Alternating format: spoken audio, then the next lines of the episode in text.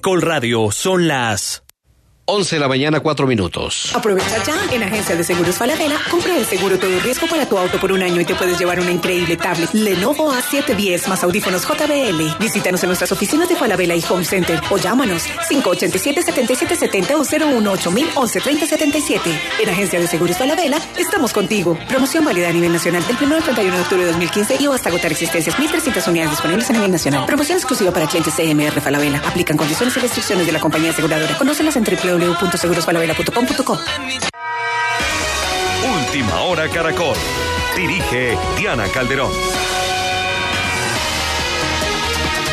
Más de mil candidaturas para las elecciones dentro de dos semanas han sido revocadas hasta hoy, informa Miguel Matus. Luis Enrique, el vicepresidente del Consejo Nacional Electoral, el magistrado Felipe García Echeverry, dijo que en las pasadas elecciones regionales de 2011 se revocaron 800 candidaturas y que para estos comicios de 2015 esa cifra está disparada ya van más de mil. Hemos resuelto 1.601 y se han revocado las candidaturas de 1.020 candidatos incluidas, las listas que no cumplieron por cuota de género. El magistrado García informó que todos los partidos políticos serán investigados por avalar candidatos con líos judiciales y sanciones disciplinarias.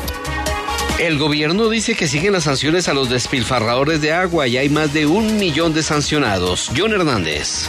Precisamente, el ministro de Vivienda Luis Felipe Nado dijo que de los 24 departamentos entre los que está el Quindío en los que rigen las sanciones por derroche de agua, van un número muy amplio de personas castigadas al momento por no usar de manera adecuada el agua y las multas se van a duplicar inclusive, pues la idea es generar conciencia de algún modo entre los colombianos. Ya empezamos con tres departamentos que eran los más vulnerables, que era Cesar, que era el departamento de La Guajira y era el departamento de La Magdalena, donde iniciamos, y esto es muy importante, iniciamos con sanciones y ya tenemos un millón cien mil sancionados por desabastecimiento las personas que derrochen agua van a pagar el doble de la factura. El funcionario nacional indicó que el Atlántico es uno de los departamentos mayores sancionados por malgastar agua con un total de 1.170 personas amonestadas por no ser conscientes a la hora de usar el agua. Entre tanto, 118 acueductos rurales de la vecina Risaralda siguen afectados por el niño. Sebastián Grajales. En Pereira son unas 25 mil las personas de la zona rural afectadas por la falta de agua. 30 acueductos registran racionamiento y del total de afectación en el departamento son 18 los que están sin gota de agua. Álvaro Londoño, secretario de Desarrollo Rural de Pereira. Con la empresa de Aguas y Aguas de Pereira para atender la, este fenómeno en la zona rural, con el cual pues, se han venido comprando tanques de almacenamiento, distribuyendo el agua a las comunidades. Localidades como Marsella, Belén de Umbría, Mistratodos, Quebradas, Pereira y Guática registran problemas con sus acueductos veredales. Las autoridades de Bolívar están preocupadas por la cifra de 28 casos de cáncer infantil reportados este año. Augusto Puello. Pues esta cifra se reveló durante una jornada académica para el control del cáncer infantil en el departamento. En total ya son 28 casos de esta enfermedad, por lo que según las autoridades se hace urgente actualizar los procedimientos de atención y tratar los aspectos más relevantes de esta actividad clínica. Yaidit Ramos, líder del programa de enfermedades no transmisibles en Bolívar. En el 2015 hasta la fecha se han notificado 28 casos eh, de cáncer infantil en el departamento de, de Bolívar, los cuales se encuentran en seguimiento por parte de la Secretaría de Salud Departamental de Bolívar. Las modalidades de cáncer de más frecuente ocurrencia en el departamento son la leucemia linfoide y el linfoma. En Manizales investigan el origen de la muerte de una persona al parecer habitante de la calle. Oscar Bayona. En las últimas horas, la Policía Metropolitana de Manizales encontró un cuerpo sin vida en alto grado de descomposición en una ladera que comunica los barrios Chipre con la Francia. Según el comandante de la Policía Metropolitana de Manizales, coronel Mario Fernando Guerrero, se trata de un habitante de la calle. Nosotros mismos hacemos patrullaje precisamente de todas estas personas habitantes de la calle que viven sobre esta ladera y desafortunadamente pues, nos encontramos con, con este hallazgo. No tiene ningún signo de violencia, no observamos ningún signo de violencia. Por ahora se avanzan en las labores de identificación del cuerpo en las instalaciones de medicina legal de Manizales y llama la atención que en este lugar las autoridades han hallado varios cuerpos sin vida de habitantes de la calle. Las cifras son 128 personas que murieron en el atentado de ayer contra una marcha por la paz en Turquía, según afirma hoy la oposición turca. La brusca desaceleración de los países emergentes con América Latina a la cabeza centró los debates de la Asamblea Anual del Fondo Monetario Internacional y el Banco Mundial, que cerró este fin de semana en Lima. La carretera Guaduas Villeta en el departamento de Cundinamarca presenta a esta hora paso un carril en el kilómetro 34 por un accidente de tránsito.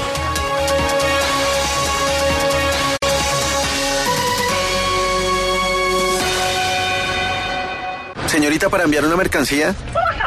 ¿Ah, sí? Necesito que llegue mañana. Son unas flores. Y van con una carta. ¿Así vaya para fuera del país? Creemos en un mundo más eficiente. Elija uno de nuestros productos, la hora y el lugar. Nosotros hacemos lo demás. Entre ya a deprisa.com. Siempre eficiente, siempre deprisa. Siempre eficiente, siempre deprisa. Presentó Última Hora Caracol. Más información y entretenimiento en www.caracol.com.co. Evita el mareo tomando Mareol. Mareol presenta la hora en Caracol Radio. 11 nueve minutos. Mareol presenta Historias de Carretera. Niños, ¿qué están contando? A ver cuántas curvas resiste el abuelo sin marearse. Si la carretera es un problema, media hora antes de viajar, toma Mareol. Y colorín colorado, el mareo se ha acabado. Es un medicamento, no exceder su consumo. Si los síntomas persisten, consulte a su médico. En la Fundación Universitaria Juan de Castellanos somos una familia en donde te diviertes, aprendes valores, haces amigos, investigas, emprendes y estudias lo que tú quieres. Carrera 11, número 1144 en Tunja. PBX 742-2944. www.jdc.edu.co. Fundación Universitaria Juan de Castellanos. Tu familia en Tunja. ¿Y usted cómo durmió anoche? Comodísimo. Colchones comodísimos para dormir profundamente. El plan de Diego y de Julie era compartirlo todo, volverse independientes, montar un negocio propio y así poder ahorrar para casarse y vivir a lo bien. Pero el plan le cambió a Diego y de paso se le cambió a Julie y se fue el entusiasmo, se fue el amor y se fue cada uno por su lado. Las drogas pueden cambiar tus planes. Métele mente y decide. Una campaña del Gobierno de Colombia y la Oficina de las Naciones Unidas contra la Droga y el Delito. Todos por un nuevo país. Paz, equidad, educación. ¿Y usted cómo durmió anoche? Comodísimo. Comodísimos para dormir profundamente. Camisas y pantalones Monarca tienen nuevos conceptos y evolución plena que actualizan la moda. Colecciones con el sello de la creatividad, distinción y calidad en todas sus prendas. Luce como tú quieras. Sport, clásico, elegante. Camisas y pantalones Monarca visten a Colombia desde Ibagué. Pídelas en tiendas de moda.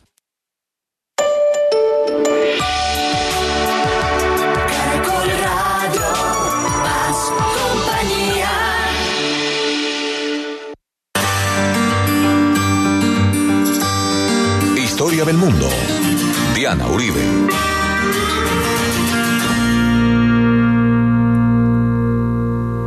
Buenas, les invitamos a los oyentes de Caracol que quieran ponerse en contacto con los programas, llamar al 338-0039, 338-0039 o escribir a info arroba la casa de la historia punto com, info arroba la casa de historia punto com o consultar nuestra página web www.lacasadelahistoria.com www.lacasadelahistoria.com Hoy vamos a ver los incas, el imperio, la, la formación del imperio propiamente dicha.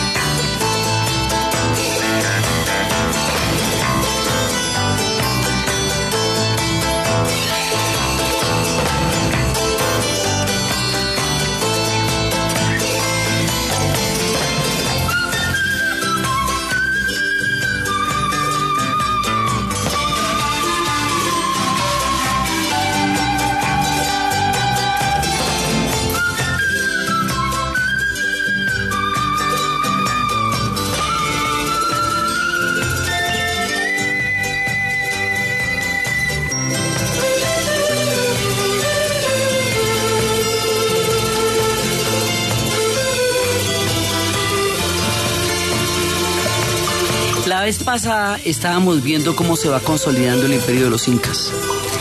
Y hay una serie de dinastías preimperiales que es la fundación de Manco Capac, propiamente. Y es una manera en la cual todo este mundo que se había desarrollado a través de tantos pueblos que estuvieron habitando estas zonas durante miles de años, van a ser poco a poco absorbidos por los incas hasta el momento en que una especie, digamos, de, evolución histórica de muchos pueblos que habitaron el Perú a lo largo de los milenios van a ser el compendio y la síntesis de todo el mundo indígena del Perú en un solo imperio, el imperio inca. Vamos a ver cómo se da ese proceso. Entonces, pues estábamos viendo cómo ellos se iban acercando a los otros pueblos y cómo iban compartiendo su conocimiento con el conocimiento de los otros pueblos y cómo ellos mismos son fundamentalmente el resultado del proceso acumulativo de conocimiento de miles de años de historia indígena en el Perú. Hemos visto que muchas de las cosas que tienen los incas en realidad eran parte de los guaris, que, que ya tenían los quipus, o habíamos visto que las terrazas estaban desde antes y que el uso de la piedra ya tenía, los tenían en Tahuanaco y el que el uso de, del barro lo tenían en Chanchán. Entonces, ellos lo que hacen es tomar todo el conocimiento acumulativo que hay en las historias del Perú, hacer de ellos un gran conocimiento global. Y con ese conocimiento global montar un imperio. Y con ese imperio ir expandiéndose por todas las zonas hacia donde estaban todas estas antiguas culturas y más allá de ellas hasta crear un imperio del tamaño de un tercio de Sudamérica, que en su momento más grande va a ser desde más o menos Pasto, a la altura de Pasto en nuestro país, en Colombia, hasta Santiago de Chile. Entonces hágame esas cuentas. Esto, digamos, construyendo caminos, construyendo terrazas, construyendo una infraestructura, esto es un imperio gigantesco. Y es cómo y de qué manera lo van a construir. Entonces hay unas dinastías preimperiales que son las que, digamos, empiezan todo este proceso y hay un personaje que va a crear el imperio propiamente dicho que va a ser Pachacutec. Pero desde antes de él hay otro poco de combo que va desde Manco Capac, que es el fundador con los 10 Ayus de este concepto que luego ya va a ser más adelante el imperio. Entonces, hoy vamos a ver un poco estas dinastías y también vamos a ver los ritos de iniciación de la sociedad de los incas, que es muy particular, son muy particulares y tienen una serie de, de condiciones bastante, digamos, igualitarias y, y fascinantes, cómo eran los ritos de iniciación de ellos. Entonces, básicamente, cada uno de los gobernantes de las dinastías preimperiales tiene una compañera igualmente. O sea, así como se dice por de cualquier dinastía de reyes, entonces está, está tal rey y su esposa, porque ella también está gobernando. Sí, o sea, hemos visto a lo largo de otros programas que el término de gobierno era de paridad, o sea, ya había una igualdad, eh, digamos como una, una equivalencia entre el papel de lo, de lo, masculino y el papel de lo femenino. Entonces, de esta manera, eh, Manco Capac, que es el de los 10 ayus que van a comenzar, digamos, ya toda la simiente de este gran imperio, él va a gobernar con Mama Oyo. Sunchia Roca va a gobernar con Mama Coca. Yoke Yupanqui va a gobernar con Mama Cora. Maita Capac va a gobernar con Mama Taikorai. Capac Yupanqui va a gobernar con Mama Cuisillailpai. Y así cada uno de ellos, eh, Yawar va a gobernar con Mama Shilla. Sí, Viracocha, ya después propiamente como gobernante va a gobernar con Mama Runcaya. Y cada uno de ellos tiene una pareja en digamos una pareja de gobierno, una pareja cósmica, una pareja, una mujer y están gobernando en conjunto ahí. Entonces, estas primeras dinastías son las que van a llenar los 10 ayus y esos 10 ayus eh, van a empezar a, a, crear un núcleo que se va expandiendo. Entonces, cada vez que ese núcleo se iba a expandir, ¿cómo lo hacían? Básicamente lo que ellos hacían era, iban donde los diferentes pueblos.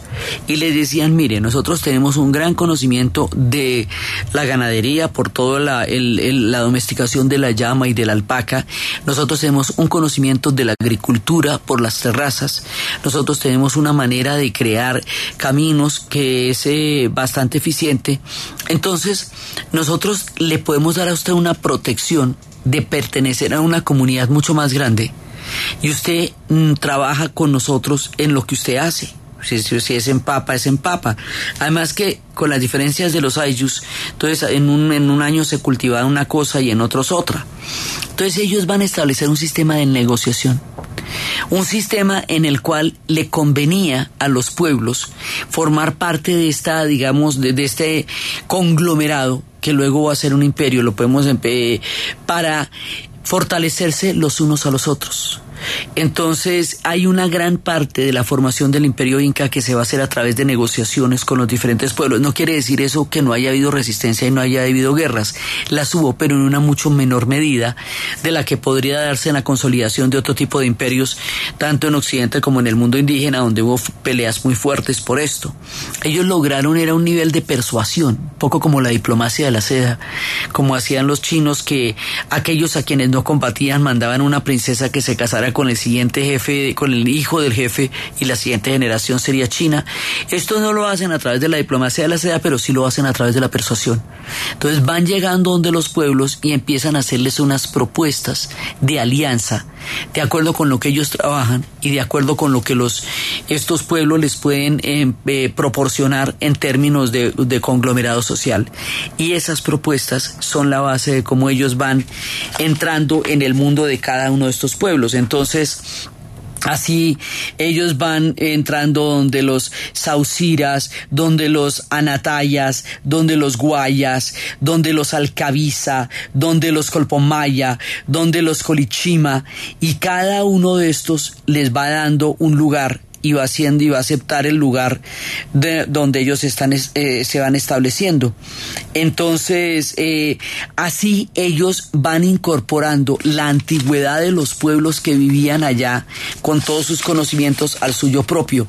Van entrando a la tierra de los Alca de los Taurisca de los Coyahuasi de los Pomactampu de los Parihuana Cocha de los de, de Maita ya en tiempos de Maita Capac eh, empiezan a pasar por el, van a venir el paso del Apu Corupuna, eh, que es de una grandiosidad así particularmente sagrada, y van llegando donde es Colayúa, y van llegando hasta Arequipa, y así se van expandiendo de un lugar a otro. Cada una de estas dinastías va expandiendo lugares hasta que vayamos a tener efectivamente las cuatro partes del mundo que va a ser el Tehuantepec Pero esto se va haciendo de esta manera, digamos, eh, así como cuando estábamos hablando de la época de la formación del Imperio zarista, cada uno de estos zares va a añadir un pedazo a, a la, de las Rusias hasta que lleguemos a formar el zar de todas las Rusias, que unos se van a meter pre- eh, con el Báltico y otros se van a meter con el Cáucaso y otros se van a meter con el Asia Central. Bueno, esto es la misma vaina.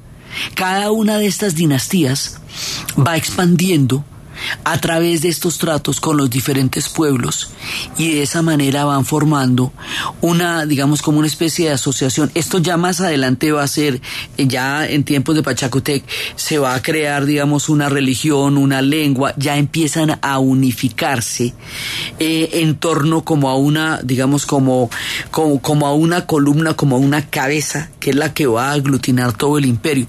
Pero durante toda la primera etapa preimperial es la de la persuasión y la etapa de la expansión a través de ir buscando alianzas con todos los diferentes pueblos que van llegando a sus caminos, ir negociando con ellos y además era lo que habíamos hablado los dioses, que lo primero que hacían era tomar las deidades de ellos y llevarlas a Cusco.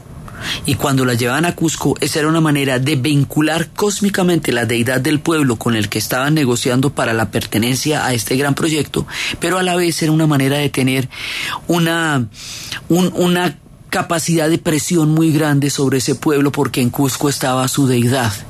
Esa es la manera como ellos van construyendo este gran imperio.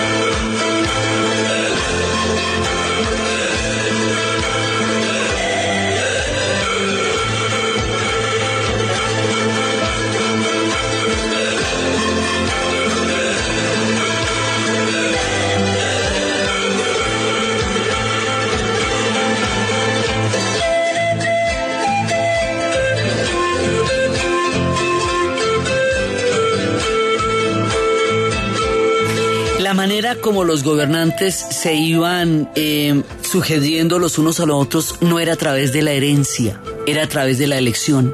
El Consejo de Ancianos elegía quién era el siguiente gobernante. Por ejemplo, después de que muere Manco Capac, eh, hubo una elección. Entonces, a partir de la opinión de los gobernantes y a partir de la opinión que, que se va a pronunciar a favor, se dice que Sinchi Roca eh, va a ser el que, mm, el que va a ser elegido y él va a ser el representante de los 10 panacas. Recordemos que una panaca son un montón de ayus, o sea, 10 ayus forman una panaca, entonces 10 panacas están vinculadas a los ayar, eso ya es un combo de gente muy grande, y entonces ahí es donde se va presentando una, un sistema de elecciones. Sí, y entonces decían, ah, de acuerdo con las crónicas, las crónicas que nosotros tenemos de esto son crónicas o de los españoles, Sí, o son crónicas, por ejemplo, de Garcilaso del Inca, que era un descendiente, pero ya son crónicas en tiempos hispanizados. Nosotros no tenemos información directa, directa de ellos, porque no hemos podido leer los quipus. No, no conocemos su escritura. Entonces, la información que nosotros tenemos de ellos la tenemos a través de un mundo hispanizado, ya directamente por los cronistas españoles basados en las tradiciones orales, o descendientes de ellos que después van a ser cronistas. Un poco como la historia de los celtas la sabemos a través de los romanos, porque los romanos fueron los que detallaron exactamente cómo eran las sociedades celtas.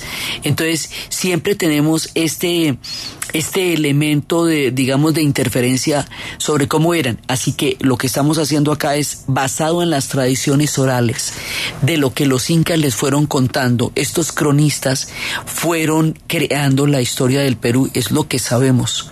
Porque es, es digamos, como los accesos de fuentes que tenemos hasta el momento. Algún día, si logramos desarrollar o entender de qué se trataban los quipus, seguramente vamos a descubrir cosas increíbles, pero la antigüedad siempre tiene la magia de poder ser revelada de otra manera, en alguna forma, en algún momento.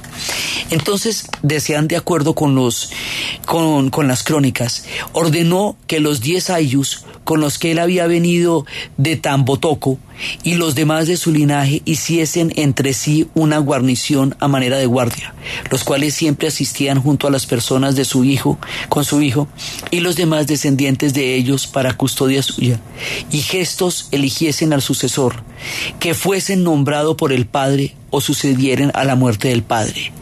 Entonces, hay toda una manera de elección Sí, que se va haciendo a través de los 10 panacas y que tiene que ver con el Consejo de Ancianos, lo que quiere decir que no necesariamente los primogénitos, no siempre los primogénitos estaban eh, en, la, en la continuidad de la sucesión. Hay algunos de estos que son segundo o tercer hijo y no pasa nada. Eso no, no tiene que ver, digamos, con el orden de nacimiento, tiene que ver con los sistemas de las elecciones.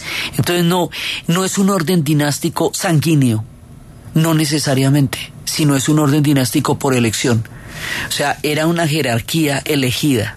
Eso es una, una forma bastante particular de hacer las cosas. Entonces, cada uno de ellos va a crear un poco más y un poco más de territorio a través de este sistema de alianzas. Y poco a poco van creando lo que, lo que vamos a ver que son las cuatro partes del mundo.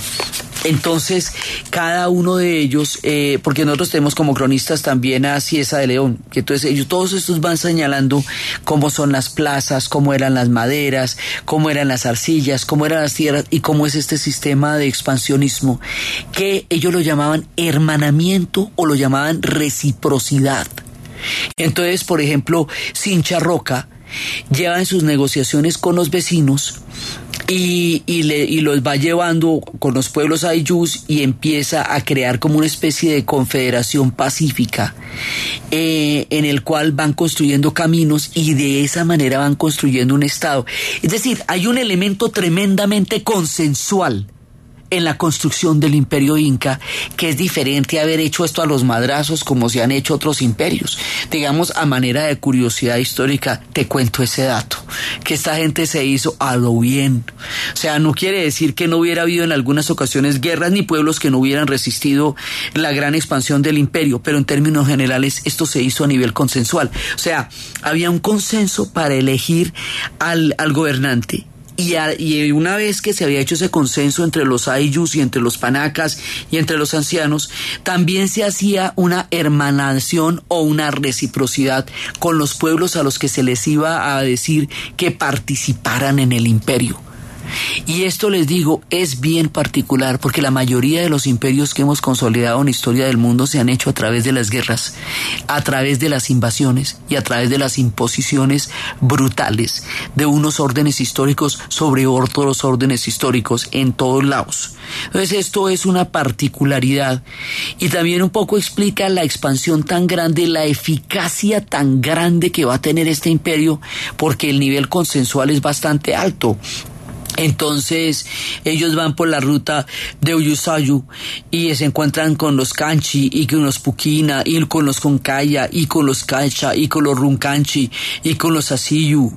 Y cada uno de estos les van proponiendo eso. Y así como una especie de confederación que luego sí se va a volver un imperio único van llegando hasta el río Cayahuaya y van empezando a hacer una gran cantidad de, de realizaciones materiales porque les van dando un apoyo muy grande a estos pueblos y van recibiendo de estos pueblos sus tributos y van recibiendo todo lo que ellos hacen.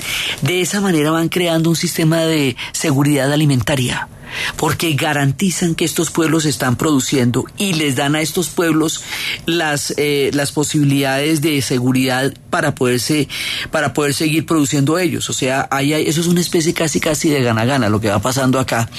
Y a la vez las familias dentro de los ayllus, las familias son los linajes masculinos y los linajes femeninos por igual. Cada uno forma parte de linajes que vienen de dos partes. Y las familias, después vamos a ver en los ritos de, de matrimonio y todo eso, cómo ellos se casan y se van por todas partes pidiéndole a los demás del Ayu que les ayuden a construir su casa, porque ellos se van a casar. Lo que hace que cada uno de los del Ayu sepa que cuando ellos a su vez se casen, los, los demás los van a ayudar para hacer esto. Es, es lo que habíamos visto que era una minga. Entonces, estos son sistemas comunitarios que se relacionan con otros sistemas comunitarios para ir creando un imperio. Esa es toda la parte, digamos, preimperial, hasta cuando llegue el- la época de Pachacutec, que ya va, eh, digamos, va cogiendo todas estas confederaciones y ya las va articulando dentro de un sistema administrativo mucho más complejo, que es cuando estamos hablando de que llegue a haber un punto en el cual haya una sola religión, que es el culto al sol, y donde haya una lengua, que es la quechua, que ya es, digamos, la unificación del imperio. Él es el el hacedor de las realidades, y su nombre, de todas maneras, es bien importante porque acuérdese que Pachacutec eh, pues viene de Pachacuti, que son los grandes cambios de transformaciones históricas. Entonces hay un poco de dinastías hasta que vamos a llegar a esa. Y luego vamos a entrar mirando una serie de, de ritos que nos están explicando el tejido de la sociedad de los incas. Y aquí nos vamos para la pausa comercial.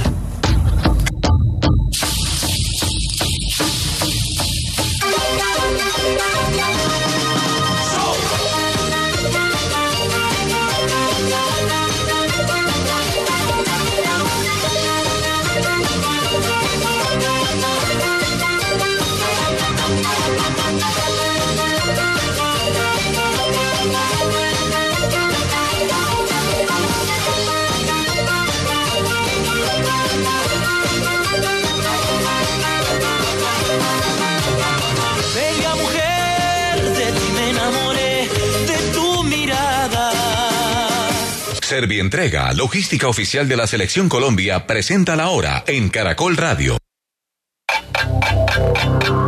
En Caracol Radio. Son las 11 de la mañana y 34 minutos.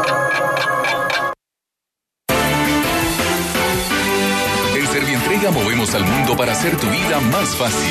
Rastrea tus envíos a través de nuestra aplicación móvil o en www.servientrega.com. Servientrega, logística oficial de nuestra Selección Colombia. Última hora Deportiva Caracol. Boyacá Chico se pondrá al día con la Liga Águila del fútbol colombiano esta noche a las 7 y 10 en partido que jugará en el estadio La Independencia. Nos amplía la información Carlos Cepeda. Motivado por su victoria en la fecha 15 por la Liga frente a Deportivo Pasto, Boyacá Chico quiere seguir sumando ante Deportes Tolima en juego aplazado de la primera fecha. El portero José Uber Escobar y lo mejor que tiene Boyacá Chico. Creo que la actitud, creo que independientemente de que se nos den los resultados, eh, la entrega de cada jugador, la actitud con la que afrontamos los partidos, eh, la jerarquía, el correr, el pelear, es algo que no se puede discutir del equipo y mientras haya esa disposición, mientras haya el, el trabajo, porque trabajamos muy bien desde la pretemporada, se viene haciendo muy buenos entrenamientos exigentes, eh, los resultados van a llegar. Los ajedrezados, con dos juegos pendientes, suman 12 puntos gracias a tres victorias y tres empates. Y el protagonista deportivo es la delegación de Colombia que participó en el suramericano de gimnasia de mayores femenino, alcanzando dos medallas de plata, una en individual con Lina Duzán y una por equipos con Lina Duzán, Daniela Molina, Carolina Vélez y Laura Angarita. Más información en www.caracol.com.co y en Twitter, arroba caracoldeportes. Convierte los gastos de tu pyme y micropyme en Live Miles. Tarjeta de crédito Avianca Live Miles de Bancolombia. Presenta la hora en Caracol Radio. En Caracol Radio. Son las 11 de la mañana y 36 minutos. Amor, ¿llevas la cámara? Sí, amor, la del celu. ¿La música? Sí, en el celu. ¿Las tarjetas de crédito? Sí, también en el celu. ¿En el celu? Innovamos para que ellos lleven solo lo necesario. Descarga en tu iPhone o Android la nueva aplicación Billetera Móvil para que lleves todas tus tarjetas de crédito Bancolombia y disfrutes de una experiencia de compra segura, fácil y rápida. Así, seguimos creando mejores formas de hacer las cosas. Bancolombia, le estamos poniendo el alma. Vigilada Superintendencia Financiera de Colombia. ¿Y usted cómo durmió anoche? Comodísimo. Colchones comodísimos para dormir profundamente. En la Fundación Universitaria Juan de Castellanos somos una familia en donde te diviertes, aprendes valores, haces amigos, investigas, emprendes y estudias lo que tú quieres. Carrera 11, número 1144 en Tunja. PBX 742-2944. www.jdc.edu.co. Fundación Universitaria Juan de Castellanos. Tu familia en Tunja. Apetifor, producto natural. Apetifor mejora tu apetito. Apetifor mejora el apetito en niños y adultos. Calidad Natural Freshly. En productos naturales la primera opción. En Caracol Radio. Son las 11 de la mañana y 37 minutos. Punto naturista. Gracias. ¿Tiene Digestar Jalea con acción laxante, suave, blanda y placentera de Laboratorios Natural Freshly? Sí, señora. Tenemos la línea Natural Freshly. Digestar Cápsulas Forte y Digestar Fibra. Para otras afecciones, Apetifor, Venas Full, Gasof y Finacid. ¿Y Freshly Pausia cápsulas y Fibofor Fibra con probióticos? Naturalmente. Natural Freshly. Tratamientos científicos con productos naturales. En productos naturales, la primera opción. Con el sello del Instituto Farmacológico Botánico. Camisas y pantalones Monarca tienen nuevos conceptos y evolución plena que actualizan la moda. Colecciones con el sello de la creatividad, distinción y calidad en todas sus prendas. Luce como tú quieras. Sport, clásico, elegante. Camisas y pantalones Monarca visten a Colombia desde Ibagué. Pídelas en tiendas de moda. El plan de Manuel era ayudarle a su familia, estudiar en la ciudad para regresar a trabajar como profesional en su pueblo y ayudarle a su gente. Pero el plan le cambió a Manuel. Le fue cogiendo pereza a todo y se olvidó de su familia y de sus sueños. Las drogas pueden cambiar tus planes. Métele mente y decide. Una campaña del Gobierno de Colombia y la Oficina de las Naciones Unidas contra la Droga y el Delito. Todos por un nuevo país. Paz, equidad, educación. Efecti, más de 5.000 puntos de atención en 930 municipios. Presenta la hora en Caracol Radio.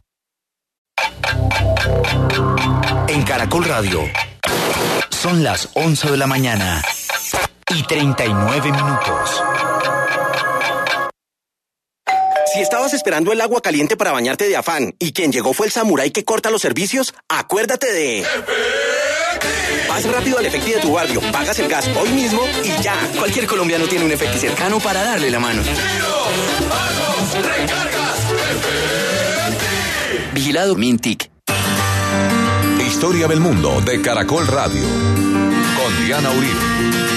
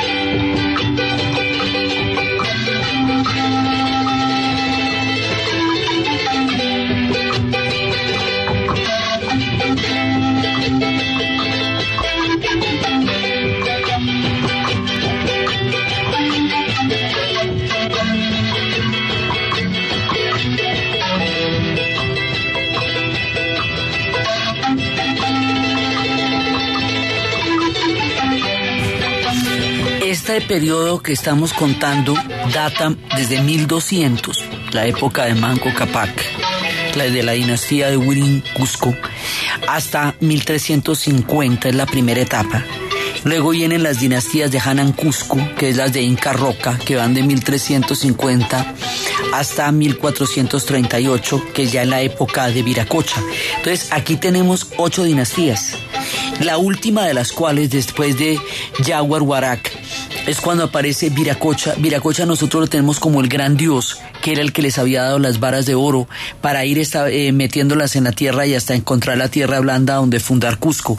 Este personaje es un gobernante, es una persona, pero se llama a sí mismo Viracocha Inca porque él tuvo una revelación que se le aparecía al dios Viracocha y le daba una serie de, de, de, señales sobre una batalla. Y entonces a partir de esa aparición, de esa revelación, él adopta ese nombre. No es que haya de ganar la batalla, la batalla la pierden pero luego la recuperan, pero él queda con este nombre. Y después, o sea, estas son las dinastías preimperiales, algunos dicen que son míticas como la dinastía Ia de los chinos, que está en las grandes tradiciones y que es anterior a las arqueológicas. Bueno, ahí hay una serie de digamos de discusiones porque las huacas de ellos no están, pero porque las destruyeron después los españoles, pero se habla digamos de un mundo eh, preimperial que es todo este que estamos hablando, el de Manco Capac, el que es Inchiroca, el de Yoke Yupanqui, el de Maita Capac, el de Capac Yupanqui, el de Inca Roca, el de Yaguarhuarac y el de Viracocha. Entonces, con esto, digamos, vamos formando las, las bases del imperio y todo este sistema de hermanación y este sistema de, de, digamos, de convencerlos en forma de confederación para irse uniendo a ellos a través de la reciprocidad y ya después con Pachacutec es que se va a empezar a transformar esto en un imperio eh, propiamente dicho. Entonces Pachacutec se le llama el transformador del mundo y este es de 1438 a 1471. Es para que veamos, digamos, que en el tiempo que se estaba haciendo este imperio era también el tiempo en que Europa estaba empezando todas las rutas de los descubrimientos y era también en el tiempo en que se estaban dando, digamos, una gran cantidad de transformaciones en el mundo, aquí se estaba consolidando el imperio inca. Entonces, aquí en el punto de Pachacutec, que es el que va a formar, a fundar Machu Picchu, propiamente dicha, o sea, ya la gran, eh, la gran ciudad y la manera como ellos van a, a, dominar las montañas. ¿Quién domina las montañas? Y domina las montañas de la altura, de las que ellos tienen allá, domina realmente el mundo. Por eso se le llama el transformador del mundo. Y este es el que va a hacer los grandes caminos y los caminos son los que van a crear una especie de imperio de ingenieros como alguna vez habíamos hablado con los romanos, que todos los caminos conducen a Roma porque hicieron una gran cantidad de caminos por toda Europa que hace que sea muy difícil andar por allá sin encontrarse alguna algún camino que conduzca de una u otra manera al paso de los romanos. Eso mismo pasó en el Perú mucho más a las buenas, porque los romanos exterminaban pueblos enteros antes de, antes de someterlos, como fue el caso de la Galia y todo eso que fue bravo. Esto fue, digamos, bastante más con estos sistemas consensuales, aunque también fueran un imperio en expansión gigantesca. Y entonces, estos caminos y estos sistemas de postas, es lo que le van a dar al imperio el alcance, la solidez y la, y la capacidad para poder administrarse. Son muy buenos administradores, tienen una muy buena forma de entender y administrar los recursos, tanto de la montaña, de las terrazas, como del mar, como del desierto, como de la selva. Pueden consolidar todo este gran mundo y esto va a ser muy eficaz. Alguna vez habíamos hablado que por el sistema de postas ellos se podían comunicar en 36 horas desde una distancia equivalente, pues más o menos desde lo que es Lima hasta donde queda Santiago de Chile hoy día. Entonces imagínense el tamaño de este imperio montado sobre la cordillera de los Andes. Y es Pachacutec el que va a llegar al Bío Bío y es el que va a intentar someter a los mapuches, pero los mapuches no se van a dejar, como estábamos viendo cuando estábamos en la historia de Chile, así que esto llega más o menos, más o menos hasta los límites del Bío Bío, porque el mundo de los mapuches de ahí para abajo no va a formar parte del imperio inca, pero sí de ahí para arriba hasta lo que le digo, hasta Pasto, todo esto va a ser parte de los incas. Entonces aquí vamos a entrar a contar un poco las ceremonias de iniciación, todos los ritos de nacimiento, de matrimonio, de, entrada a la adultez, que son particularmente importantes para explicarnos cómo era que esta gente veía el mundo y de qué manera se relacionaban los unos con los otros en una visión cósmica que los aglutinaba y los hacía parte de esta gigantesca sociedad que van a ser los incas.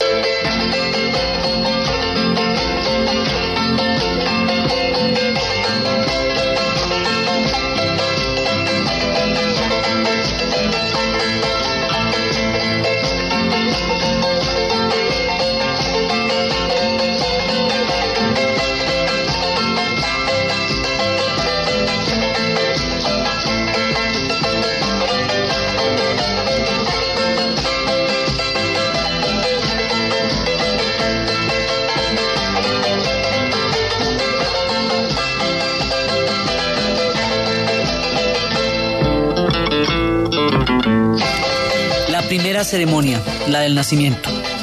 Entonces, pues la, la, entrada de esta gente al mundo de los incas y a este mundo. Entonces, lo primero que hacían era una ceremonia para ofrecer a los recién nacidos. Y era un ritual en que en el día del nacimiento todos los parientes, que eran todas las personas que representaban el Ayu, estaban invitadas para participar del acto de entrega del niño o de la niña a la sociedad. Entonces, para esto al niño se le ponía en una cuna eh, que se llamaba Kirao y cuando todos los invitados estaban reunidos, el rito lo conducía una mamacha. Y a todos les daba la bienvenida y les anunciaba el nacimiento del niño y decía bajo los auspicios de la Pacha, porque todos para ofrecérselo a la Pacha, para que le transmita las virtudes de la Pacha, entonces y nos dé la oportunidad de vivir y reproducirnos. Y empezaban a rociarles pétalos de flores a cada una de las personas que estaban allá y cuando a usted le estaban echando el pétalo de flor, entonces usted pedía un deseo. Esos pétalos de flores era para ratificar la renovación de la vida. Entonces cada uno formulaba un deseo, ya fuera para sí mismo o en voz alta. Entonces la mamá le daba el niño al papá y después ambos, madre y padre, le hacían una entrega simbólica del recién nacido al mayor de los ancianos que sean representantes del Ayu, o sea, la persona mayor que haya en ese momento. Entonces, esto hacía que fuera una señal de que ese niño era miembro de los Ayus y que desde ese momento él tenía, él, él, sería parte de esa sociedad y cada uno de los miembros de los Ayus tendría que cuidarlo como si fuera su propio hijo, o sea, lo hermanaba con todo el mundo. Entonces, al cabo de un año viene otra ceremonia, que es la ceremonia del Rutukichu. Esa ceremonia, un año después, era que después del nacimiento del niño o de la niña, llegaban las invocaciones a la Pacha y a los Aipus, y entonces se le ponía el nombre que escogerían durante toda la infancia. Ellos van cambiando de nombres. Tienen unos nombres en una época de la vida y tienen otros nombres en otra. Entonces aquí se le da el nombre de la infancia y entonces el pariente de mayor edad que eso es muy importante, eh, empezaba por cortarle un mechón del pelo. Entonces todos los demás le iban cortando un mechón del pelo y a medida que le cortaban un mechón del pelo le daban un regalo. Y esto era una, una expresión de que todos participaban en el costo del mantenimiento que para el nuevo niño y que él debería recordar que todos habían participado en esta ceremonia del regalo y del bechón y del costo de mantenimiento, porque él tendría que devolverle a la sociedad lo que la sociedad había hecho por él cuando sea grande con su trabajo, eh, porque era una manera de crear toda esta reciprocidad. Todos te ayudamos, todos todos estamos contigo, todos somos, tú eres parte de nosotros y cuando tú seas grande también nos ayudarás a nosotros. Es una manera de recordártelo cuando le están cortando los mechones del pelo. Después de que se hacía este corte de los mechones del pelo y que cada uno de ellos le da un regalo, esto es común a todas las ceremonias, el parrandonún. Entonces primero era la ritualidad y luego el Eso así con cada peladito que nacía y con cada peladita que nacía. Después había otra ceremonia que era cuando la niña tenía la primera flor, es decir, cuando venía la primera menstruación, cuando ya entran en el ciclo de la fertilidad. Entonces lo primero que ellas tienen que hacer, esto por ejemplo también eh, eh, son, las doce lunas de las, de las niñas Wayú, eso son ceremonias de iniciación para pasar de ser niña a ser mujer. Esto tiene sus particularidades acá la niña eh, hace un ayuno de tres días. Después de eso le dan maíz. Y luego al cuarto día la bañan y le ponen una ropa que es la ropa de su condición de mujer casadera. Entonces luego le ponen una trenza en el cabello hacia atrás. El símbolo, la trenza hacia atrás es el símbolo de la nueva condición. O sea, ya es una condición de una mujer casadera y la van a calzar con unos zapatos de lana y de cuero blanco y le ponen una gorra y luego hacen la parranda. Y entonces van llegando todos los allegados y toda la gente más cercana a ella, los tíos, las tías, y le van a imponer un segundo nombre. O sea, este ya no es el nombre de la infancia, le van a poner un segundo nombre y ese segundo nombre es el del tiempo de la adultez. Entonces después la van a meter y le van a contar cómo es la conducta familiar, en qué consisten todas las reglas. Este esta parte, donde la sientan y le van contando todo lo que se espera de ella, se llama cononaco. Y luego, uno por uno, le ofrecen un regalo para su nueva condición. Y después de que cada uno le ha dado un regalo para su nueva condición, entonces empieza la fiesta y la fiesta está básicamente conformada con, por jóvenes que ya están en edad matrimonial. Entonces de esa manera la niña pasa de ser una niña a ser una mujer que ya está en edad de entrar en el ciclo de las mujeres y se le comenta todo lo que se espera de ella, se cambia su vestidura, se le dan los regalos y se le deja lista para entrar al mundo de las mujeres.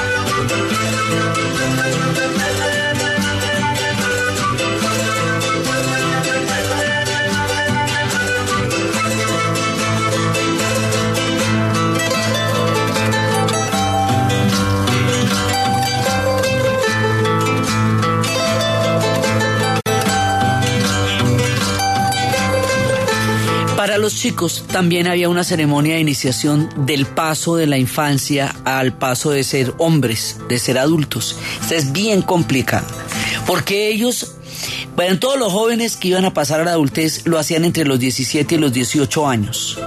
Entonces se les ponen insignias que los distinguen que ya van a dar ese paso y se van a efectuar una serie de pruebas de habilidad y de excelencia a la que van a ser sometidos. El ritual lo iban preparando meses antes en las festividades de Capac Raimi y en este tiempo se ponían a hilar la lana y el algodón para confeccionar los vestidos que les iban a poner para su primera guara, pantalón, que es digamos la como la investidura. Y luego se ponían a preparar toda la chicha que iban a utilizar para la parranda, para la fiesta. Al terminar el mes, los jóvenes todos llegaban al pueblo, iban al apu tutelar del pueblo, o sea, punto importante, y allá empezaban a efectuarle ofrendas y a pedirle licencia para participar en las ceremonias y en las pruebas que fueran necesarias. Entonces, cuando llegaba el mes de diciembre, se hacía la ceremonia eh, en el Capac Raimi y se procedía en ese momento a preparar los zapatos. Lo de los zapatos es súper clave sí, los zapatos o ondas, y, estos zapatos mm, que se, eran hechos con los, con los nervios de las llamas, y también había túnicas y mantas de lana para los participantes. Entonces la segunda semana se junta todo el mundo en la plaza, ya está todo el gentío. Y mientras tanto los jóvenes están en el templo principal. Y desde ahí salen todos, se sientan en la plaza en los lugares donde se ha dicho que tienen que sentar.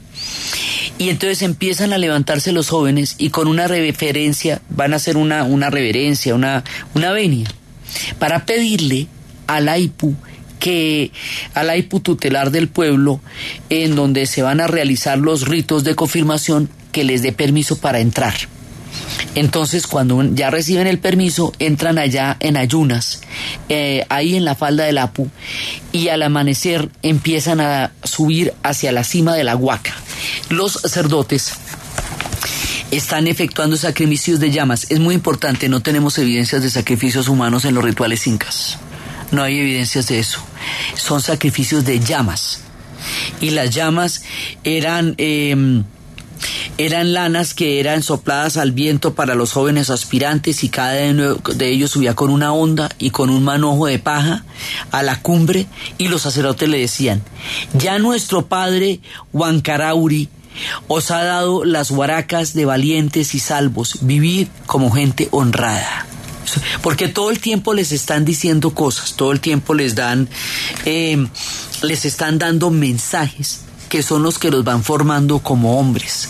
Entonces los jóvenes, los candidatos corren hasta la quebrada, donde los mayores, los padres, los, los curacas o, y los mayores los azotan con palitos y les dicen, sé valiente como yo le he sido, sé hombre de bien, y estas gracias que yo tengo las recibirás tú para que me imites. Entonces luego les cantaban y los perseguían en el camino y se encontraban con gente que les hablaban del triunfo y les eh, había trompetas de caracol, digamos, era llamados. Entonces entraban a la ciudad y los candidatos entraban en la compañía de la gente de los Ayus de todos los diferentes lugares y allí en la plaza se hacían ritos y cánticos y, los volvían a azotar otra vez porque les van cascando todo el tiempo en las piernas y en los brazos eh, y les van diciendo que sean valiente y esto va pasando durante 10 días. Entonces los jóvenes están eh, luego recibiendo los vestidos o las túnicas que están bordadas en blanco y en rojo y la manta blanca y el cordón azul con una, con una especie de borla eh, colorada que se calzaba también con, con estos zapatos de lana y estos eran los que hacían las mujeres jóvenes para los hombres jóvenes. Entonces otra vez volvían y les cascaban. O sea, esto no era chévere en la parte de la cascada, porque eso son pruebas muy duras. Y vuelven y tienen que reverenciar a las huacas, que es fundamentalmente para reverenciar a las huacas y a las autoridades. Luego los exhortan a que sean valientes, estrictos en el servicio de las huacas, de las normas y de toda la codificación del mundo de los incas. Y otra vez vuelven a salir a la campaña el siguiente día, van a dormir eh, acampados en lo despoblado y están eh, precedidos de llamas y de guanacos, que son el símbolo de la mayor dignidad. Y pasan la noche en el campamento y luego ascienden otra vez hasta la huaca principal y allá emprenden otra vez una carrera hasta la ciudad y en esos momentos empiezan los bailes y pueden proseguir la carrera hasta que llegan al poblado. Esto se va haciendo muchas veces, muchas veces y lo reciben los curacas y los padres y vuelven y los azotan y vuelven y les dicen que sean valientes y empiezan otras. Esto, estas fiestas duraban y estas ceremonias duraban más o menos un mes y son tremendamente exigentes porque ahí los están esperando los sacerdotes y los curacas o los incas y empiezan las ceremonias de la mocha a la pacha. Y luego bailan por la noche y descansan y al otro día ascienden nuevamente a la Ipu que es ver, o sea, estos eran distancias bien grandes y bien empinadas. Y entonces allá eh, estaban mandados a hacer por Pachacuteque el, Inca Yupanqui y en estas ceremonias los hombres, los jóvenes empezaban a hacer ofrendas de chicha y de coca y empezaban a rogar porque los jóvenes fueran agraciados, eh, valientes y nunca fuesen vencidos. Entonces hay toda una serie eh, secuenciada en la cual ellos una y otra vez tienen que subir, tienen que hacer las carreras, recibir los azotes, recibir todo lo que les están diciendo, recibir investiduras, recibir bebidas y todo eso les va formando el corazón y la mente para ser incas valerosos y ser dignos de este imperio que se está formando. Entonces hay una un gran cuidado en cómo las mujeres, las niñas van a ser mujeres y en cómo los jóvenes van a ser hombres para poder formar esta, esta gran cosmovisión y este mundo tan importante que van haciendo los incas. Muchas otras ceremonias, por ejemplo la del matrimonio es una nota. Ese ritual que es tan bonito y tan particular y tan hermoso es el que vamos a ver en el siguiente programa, donde vamos a continuar con los rituales y con los procesos de expansión del imperio para consolidar el mundo rico, maravilloso y fantástico de los incas. Entonces, desde los espacios de las grandes dinastías, de las mujeres que gobernaban con ellos, de Pachacutec, de Manco Capac, desde los espacios de los ayllus, de las ceremonias, de los pueblos que fueron hermanados a través de persuasiones y pactos, de la reciprocidad, de los mechones de los niños que les recordaban lo que les estaban dando y luego tendrían que dar ellos a la sociedad que los estaba recibiendo, de las, de, de las niñas que ayunaban y recibían la información de lo que se esperaba de ellas como mujeres y desde todo este mundo que se está consolidando, desde la reciprocidad, la participación, la hermandad y de la armonía, en la narración de Ana Uribe, en la producción Jessy Rodríguez y para ustedes, feliz fin de semana.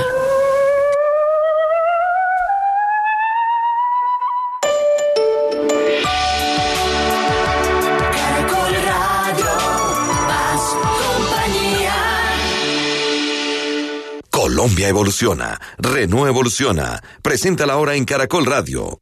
12 dos minutos. Un lunes normal a las 3 de la tarde. Santiago, el informe pero ya. Y un lunes con un nuevo Renault. Santiago, el informe pero ya. Con un nuevo Renault, sea el día que sea, la diversión te encuentra. Nueva tecnología, nuevo diseño. Colombia evoluciona. Renault evoluciona. Ven a nuestros concesionarios. Conócelo y resérvalo con un año de música y cine gratis. Aplica condiciones y restricciones. Mayor información en Renault.com.co. Todo lo que pasa, pasa en Caracol Radio. En Caracol Radio, el noticiero del mediodía. Dirige Diana Calderón. Señoras y señores, muy buenas tardes. Bienvenidos con las noticias Caracol del mediodía. Más de mil candidatos a las elecciones que se realizarán de hoy en 15 días han sido revocados. Caracol Radio conoció un informe sobre la depuración de las candidaturas en un esfuerzo de las, para que haya unas elecciones más transparentes. Hablaremos sobre este tema, sobre una denuncia por doble militancia Enrique Peñalosa y medidas para las votaciones del próximo día 25. En otros hechos, los accidentes de este puente festivo ya han causado 19 muertos según autoridades viales. Hablaremos sobre el proceso de paz y el tema de la justicia, un impuesto al cambio climático que propone el alcalde Gustavo Petro, la sequía y otros temas del día. En deportes, Juliana Salazar, muy buenas tardes. Muy buenas tardes, Luis Enrique. En materia deportiva, pues las buenas noticias siguen en el ciclismo. Esteban Chávez, el bogotano, el ciclista que nos hizo vibrar en la Vuelta a España, pues se coronó campeón de la primera versión del Tour de Abu Dhabi en un escenario bellísimo, espectacular Allí se coronó entonces campeón. El segundo lugar fue para el italiano Fabio Aru. En temas del fútbol colombiano, esta tarde tenemos dos partidos que estaban aplazados, 5 y 10 Cortuluá Santa Fe y 7 y 10 Chico frente a Tolima. Y seguimos, por supuesto, la huella de la selección colombiana de fútbol. Hoy el técnico de Uruguay, eh, Washington Tavares, dijo que están haciendo todo lo posible para complicar a Colombia defensivamente y lograr ganar el partido del próximo martes. Ojalá que no, ojalá que no nos complique.